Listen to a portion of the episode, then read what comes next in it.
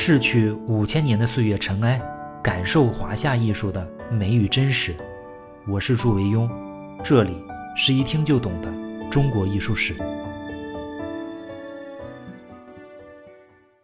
各位好，今天呢，我们说一下前面提到的绘画的透视问题，顺便再说一说谢赫六法。透视呢，这是一个西方绘画的理论术语。我们的绘画体系中啊，原本没有这个词汇。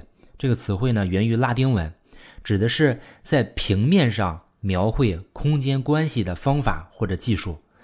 最初研究透视啊，是通过一块透明的平面去看景物的方法，把所见到的景物准确的描画在这个平面上，就是该景物的透视图。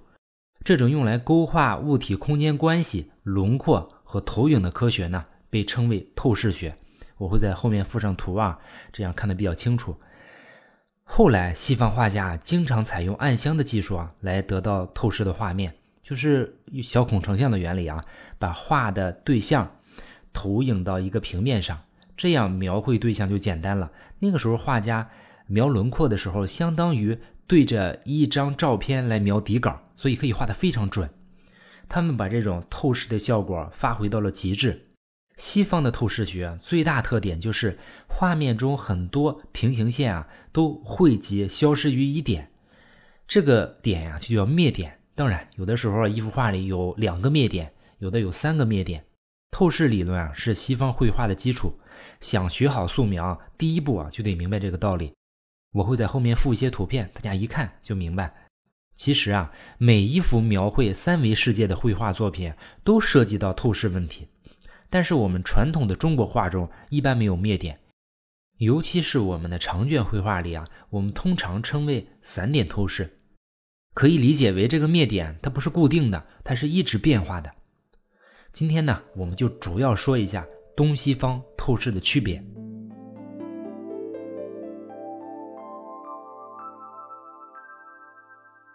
乍一看啊，感觉西方的这个灭点透视的方法它更科学。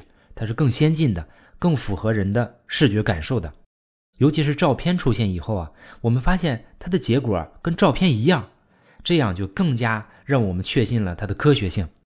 反观中国古代的绘画呢，给人的感觉是透视上是比较糟糕的，觉得我们中国的绘画处理方式上它是更落后的、更古老的、更不科学的。这就是我们接触东西方透视的最直观的感受。但是随着这么多年啊，我慢慢画画、看画和思考的越来越多了之后，开始怀疑：事实真的是这样吗？难道我们中国人真是笨到总结不出焦点透视原理吗？这个问题啊，还真是小孩没娘，说来话长。先从哪儿说起呢？不如就从传说说起吧。西方啊，古代它有很多独眼巨人的故事。我记得我小时候看那个希腊神话《特洛伊战争》，里面就有独眼的巨人，但是中国好像没怎么有独眼的神话人物。我指的是天生的独眼啊。相反呢，我们有很多多只眼睛的神话人物，比如二郎神、千手千眼观世音。这是什么原因呢？我们不妨大胆推测一下：西方啊，它主要是渔猎文明，他们打猎的时候要张弓搭箭。需要一只眼睛瞄准目标。早期呢，航海用望远镜也是用一只眼。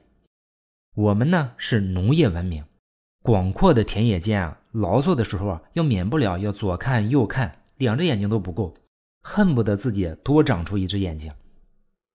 这里啊，东西方在观察世界的方式上就出现了两个区别，一个是宽窄的区别，另外一个是动静的区别。先说宽窄啊，这个比较好理解。一只眼睛的视域窄，两只眼睛的视域宽，这个大家都能理解。我们用两只眼睛收集得到的信息，绘制成画面，就很容易把它画宽，出现长卷画就顺理成章了。当然画窄也没有问题啊，我们也有很多窄的作品。更主要的是动静的区别，不论你是射箭，还是站在一片透明玻璃后观察景物。观察者的眼睛的位置啊，是不能动的。我们会问，中国人为什么没有发现焦点透视呢？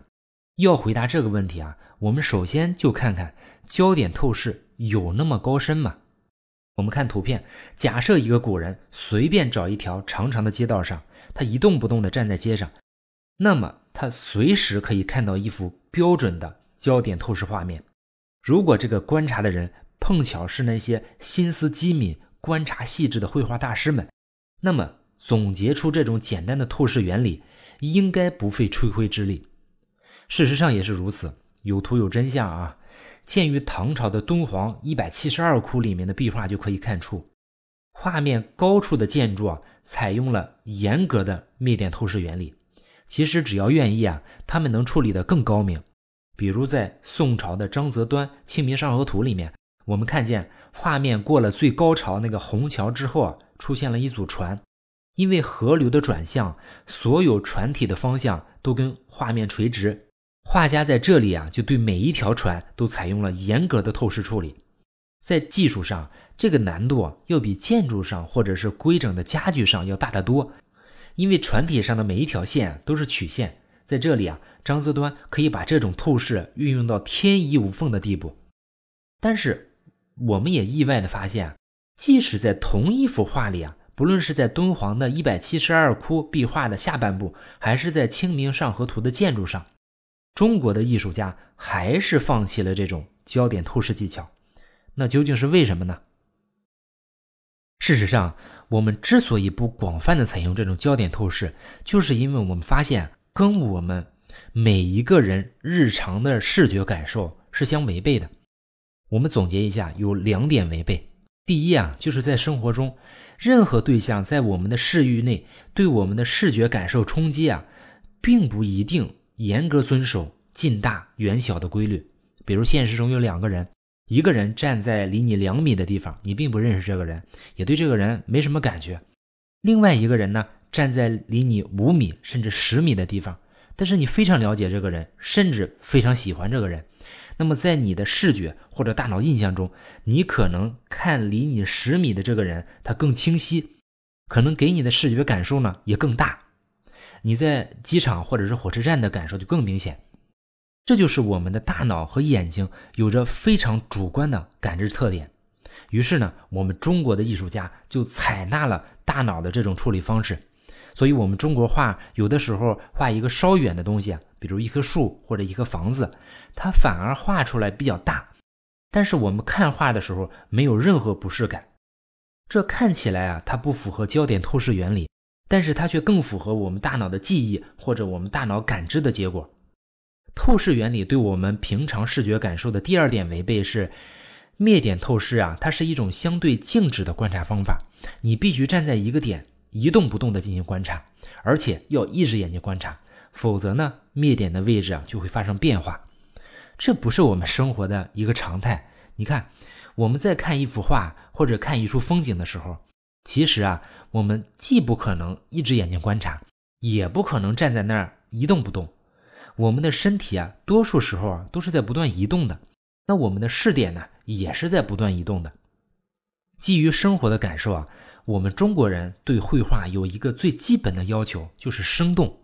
既要要求活生生的，也要要求运动的。移动呢，就需要时间。在中国的绘画里面，其实增加了时间的因素。在中国的书法和绘画里面，其实都包含了时间的因素，这个很少有人提到啊。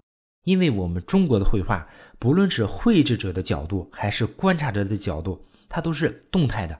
我们的中国绘画本质上，它是一种超越二维的艺术。假设你现在在一幅绘制有房屋的长卷画前走过，当你站在画的这一边观察，房子的那一端呢，看起来应该是小的，但是当你站到另一边的时候，房子的那一端呢，看起来应该是大的，但是如果你确定一个固定的灭点，你在看画的时候啊，就会造成混乱。正是因为这样，多数时候我们中国的艺术家选择我们的散点透视方法。我们东方绘画的散点透视啊，它有点类似于今天的扫描仪的原理。当然。基本的灭点透视原理啊，我们也是遵守的。比如整体的近大远小、近实远虚，或者是绘制对象之间的比例关系。就像唐朝的王维在《山水论》里面说的：“丈山尺树，寸马分人，远人无目，远树无枝，远水无波。散点透视呢，它是一种更动态的、更心灵的一种透视方法。为什么说它是更心灵的透视方法呢？嗯，在山水画里面啊，这种散点透视跟焦点透视有一个非常大的内在区别。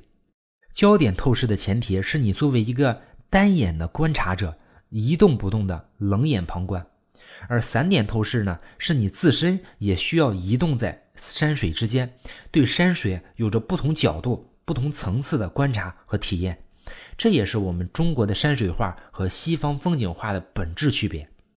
西方风景画呢，它是一扇窗，并且你只能从一个角度透过这扇窗户去观察外面的风景。中国的山水画呢，它是一扇门。当你打开一幅中国的山水画，你就是推开一扇门，你其实是行走在山水之间。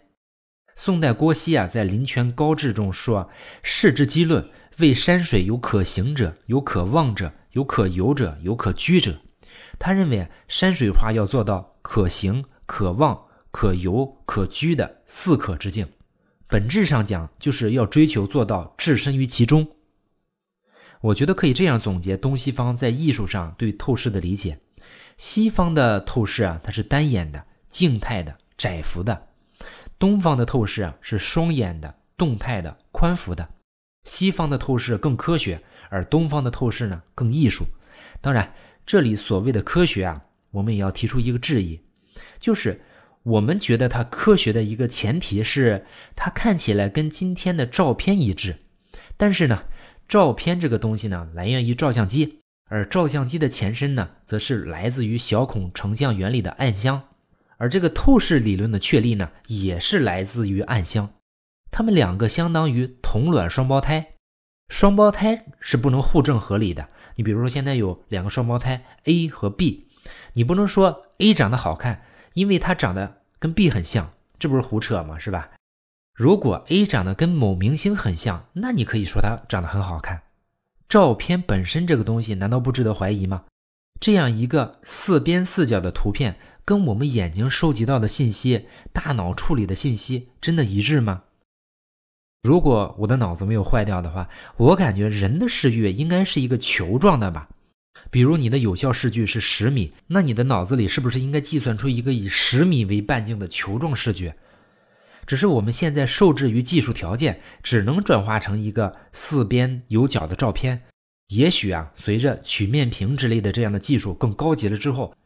我们能够更好的还原我们大脑中的视觉信息，而不再简单拘泥于单眼的静止的四面有角的照片。所以啊，综上所述，我个人认为，东方的绘画透视更好的反映了人们的视觉特征和视觉习惯。当然，我也不是说长卷绘画的散点透视原理它就是终极完美的，它也许跟焦点透视之间，就像曾经的日心说和地心说的关系吧。对于描绘客观世界啊，他们也许都不是终极的。不过好在描绘客观世界啊，在宋朝以后就已经不是我们中国绘画的主要追求了。就像顾恺之说的，绘画要以形写神，要沟通情感，要与人的内心形成共鸣，这才是我们中国绘画的追求。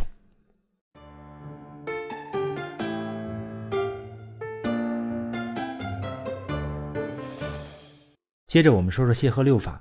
谢赫是南朝第二个朝代齐朝的画家，也是一个绘画理论家，写出了一篇著名的评论文章，叫《古画品录》。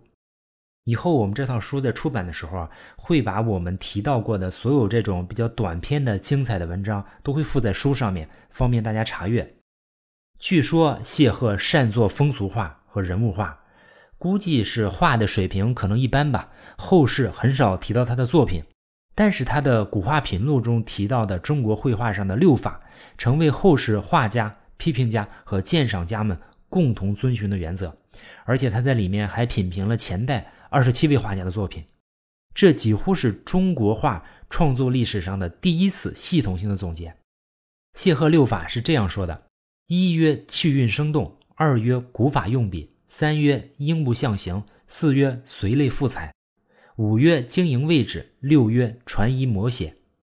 从这六个方面对绘画进行了概括性总结，从此中国绘画的创作和评判都有了一套共识性的标准。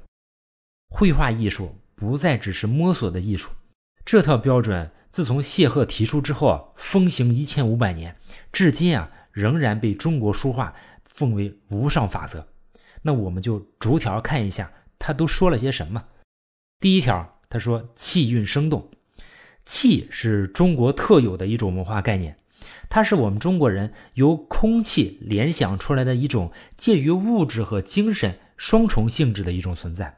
我们认为气是维持世间所有物质的本源，陆地上的人和动物，天空中的飞鸟，水里的鱼虾，甚至是一座高山或者一条河流，它都有自己的气，它们都无法离开气而存在。连我们围棋里啊。一片棋能否活下来，决定性因素也是中间有没有气。顺便说一下啊，这也是围棋跟其他主流的棋类游戏都不一样的一个特点。其他的棋类游戏呢，都是以杀人为目的的，就是要吃掉对方。只有围棋的胜负啊，取决于战力的多少。我们认为啊，气就是这样流经天地之间每一样东西的一种物质或者精神，生生不息。这里说气韵生动，指的就是流经一幅画的气，不光要鲜活，而且同时要具有美感。嗯，具体应该具有什么样的美感？怎么样才叫生动呢？这个必然是个人有个人的体会，这个问题肯定是无法明确。但是我觉得啊，这恰恰也是中国艺术特有的一个普遍特点。咱们说《兰亭集序》的时候，也提到过类似的问题。当艺术达到最高阶段的时候，总是说不清楚的。但是，当你对着一幅好的作品，你会不自觉地说出“气韵生动”这四个字；看到一幅差劲儿的作品，自然就脱口而出说“死气沉沉”。但是，好的作品究竟为什么能做到气韵生动的呢？你却很难概括和总结。而且，拿出那些最好的作品放在一起。我们会发现，他们的气韵也是不尽相同的，有的时候甚至是截然相反。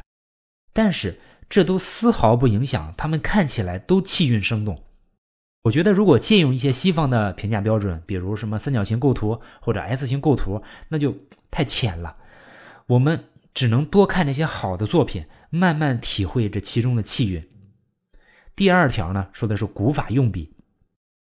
古法用笔，古字呢是一个比喻性的概念，鼓或者古力指的是通过毛笔的线条所表现出来的刚健有力的美。魏夫人在笔阵图上说啊，善比例者多骨，不善比例者多肉，指的就是力量和比例。其实还是在强调艺术家对毛笔的驾驭能力。谢赫的意思是要通过长期的训练来保证线条的准确性和力量感。谢赫之后啊，古法成为历代评画的一个重要标准，这是传统绘画所具有的材料工具和我们的民族风格所必然产生的一种美学原则。它反过来又进一步促进了中国绘画的完善和发展。第三条呢，说的是应物象形，简单说就是你画什么要像什么。对于画家来说啊，应物就是画出刻画对象的形态和外观。这一点，早于谢赫的宗炳就说要以形写形，以色貌色。在绘画发展的早期啊，这一点还是很重要的。在六法中，象形的问题啊被摆在第三位，表明在南北朝时代啊，绘画美学对待形似、对待描绘对象的真实性还是很重视的。但是他又把它置于气韵和古法之后。这表明那个时代的艺术家已经相当深刻地把握了艺术与现实、外在与内在的表现关系。到了后代啊，对于象形的重视就越来越低，特别是当古典主义绘画达到高峰的宋朝之后啊，象形啊就越来越受到冷落。比如大家都常举苏轼的例子，说他论画与形似，见与儿童邻，就是小孩子才看重画的像不像呢。但是在六法创始的时代啊，就是应物象形被摆在第三位的位置，我觉得还是比较恰当的。第四条呢叫随类赋彩，随类赋彩就是根据所画的对象，适当的给它赋予颜色。这个到了宋朝的院画的那些作品就达到了顶峰。我们今天看啊，千年之后仍然是熠熠生辉。但是随着文人画的风行，大家就越来越不重视这事儿了。有人呢可以画墨竹，苏轼可以画红竹，王冕呢可以画墨梅，徐渭也可以画墨葡萄，没有人再去关心这些东西本来的颜色了。这本身呢肯定是绘画艺术的升华。不过从另外一个角度上看，附带的影响也是我们对颜色啊就越来越不考究。确实呢，颜色也成为中国画的一块短板。西方到最后十八世纪的印象派啊，对颜色的探索呢到了出神入化的境界。那我们呢确实比不了。我记得好像是塞尚还是谁说过这样一句话，说当我走在街上呀，我看不见树，我也看不见人，我看到的都是一个个移动或者静止的色块。到了后世，即便是用颜色比较考究的青绿山水啊，我们看我们的中国画用色也是相当主观的。第五条叫经营位置，谢赫这里面说的是作画之初啊要布置构图。其实啊，这一条是每一个画家的每一幅画都要做的一个基本工作。但是这里东西方有个关键的区别啊，我们的位置是可以经营的，就是可以随画家主观安排的。也就是说，在六朝时代的中国绘画，只要符合画面的需要，艺术家是可以不遵守客观世界的情况的。这就是中国艺术的特点。